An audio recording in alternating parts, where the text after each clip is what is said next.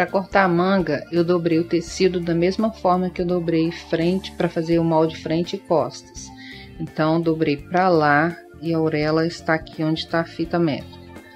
E aí, eu espetei um alfinete aqui no centro da manga e medi do centro até a orelha quanto que dá, e aí eu vou posicionando a manga de jeito que embaixo também dá o mesmo valor.